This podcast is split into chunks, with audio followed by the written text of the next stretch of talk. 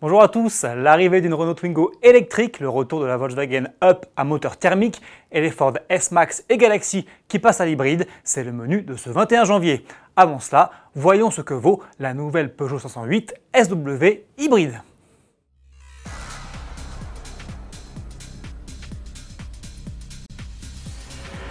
Et de deux, après le test du 3008 Hybride 4, il y a quelques jours, AutoPlus vous propose l'essai d'une deuxième Peugeot hybride rechargeable, la 508 SW hybride, dans sa configuration haut de gamme GT. Le break de 225 chevaux qui revendique 52 km d'autonomie en tout électrique a été récemment éprouvé sur les routes ensoleillées d'Espagne par notre journaliste Vincent Desmond. Extrait. Donc je vous l'ai dit, en termes d'autonomie 100% électrique, la 508 SW, elle est assez décevante. Par contre, là où elle impressionne, eh bien, c'est qu'elle se conduit exactement comme une 508 normale. Euh, pourtant, on a le poids des batteries, hein, les batteries c'est lourd. Euh, eh bien, ce surpoids, il ne se sent pas du tout. La voiture, elle reste toujours aussi bien amortie. On n'a pas du tout de phénomène d'inertie. L'amortissement est très bien dosé. On a peu de roulis en virage. Euh, la, suspension encaisse très bien les bosses.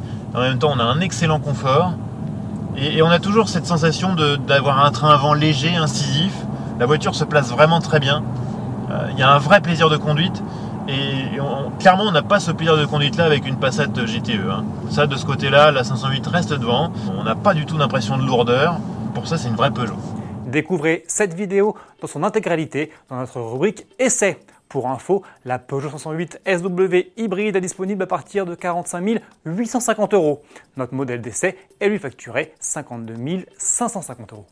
On reste en France avec Renault qui vient d'officialiser l'arrivée en 2020 d'une Twingo 100% électrique.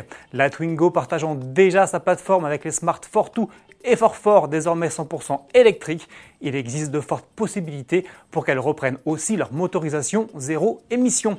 Elle pourrait ainsi abriter un bloc électrique de 82 chevaux pour une vitesse de pointe de 130 km/h.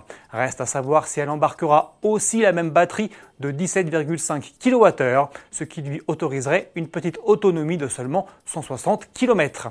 Rendez-vous probablement dès le mois de mars et le salon automobile de Genève pour en savoir plus. Mini citadine toujours, la Volkswagen Up est de retour. Alors qu'on la pensait enterrée suite au lancement en novembre 2019 de la e-Up restylée, la version thermique revient sur le devant de la scène. L'évolution porte sur les équipements et la dotation de série comprend désormais feu de jour à LED, alerte de franchissement de ligne ou encore reconnaissance des panneaux de signalisation.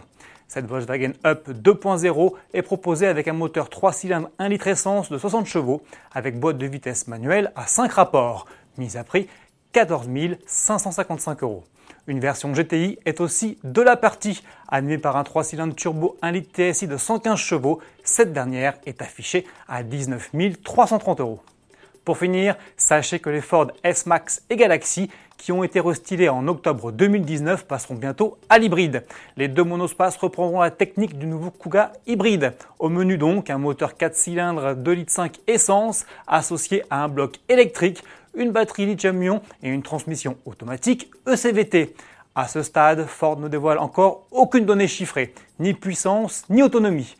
Début de la production en septembre 2020 et lancement prévu début 2021. À demain